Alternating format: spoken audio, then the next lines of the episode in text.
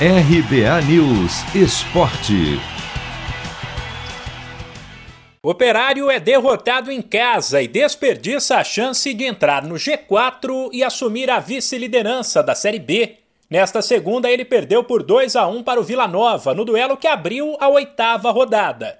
Como a Série B está bastante equilibrada, a equipe goiana, com a vitória, pulou da zona de rebaixamento para o décimo lugar com nove pontos mas pode cair de novo na tabela com a realização dos demais jogos da rodada, que segue nesta terça-feira com três partidas. Sete da noite no horário de Brasília, o vice-líder Curitiba, que tem 13 pontos e um jogo a menos que a maior parte dos rivais, visita o Confiança.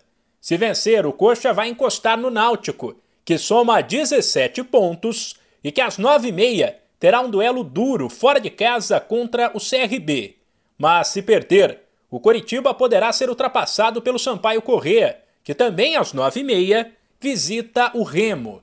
Os outros seis jogos que fecham a oitava rodada da Série B estão marcados para quarta-feira, com destaque para três confrontos entre clubes que já tiveram grandes momentos na primeira divisão.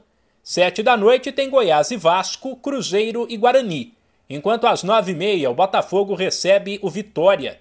Sem esquecer que o único desses times que está no G4 é o Goiás. Na quarta-feira ainda tem a lanterna Ponte Preta contra o CSA em Campinas, às quatro e meia.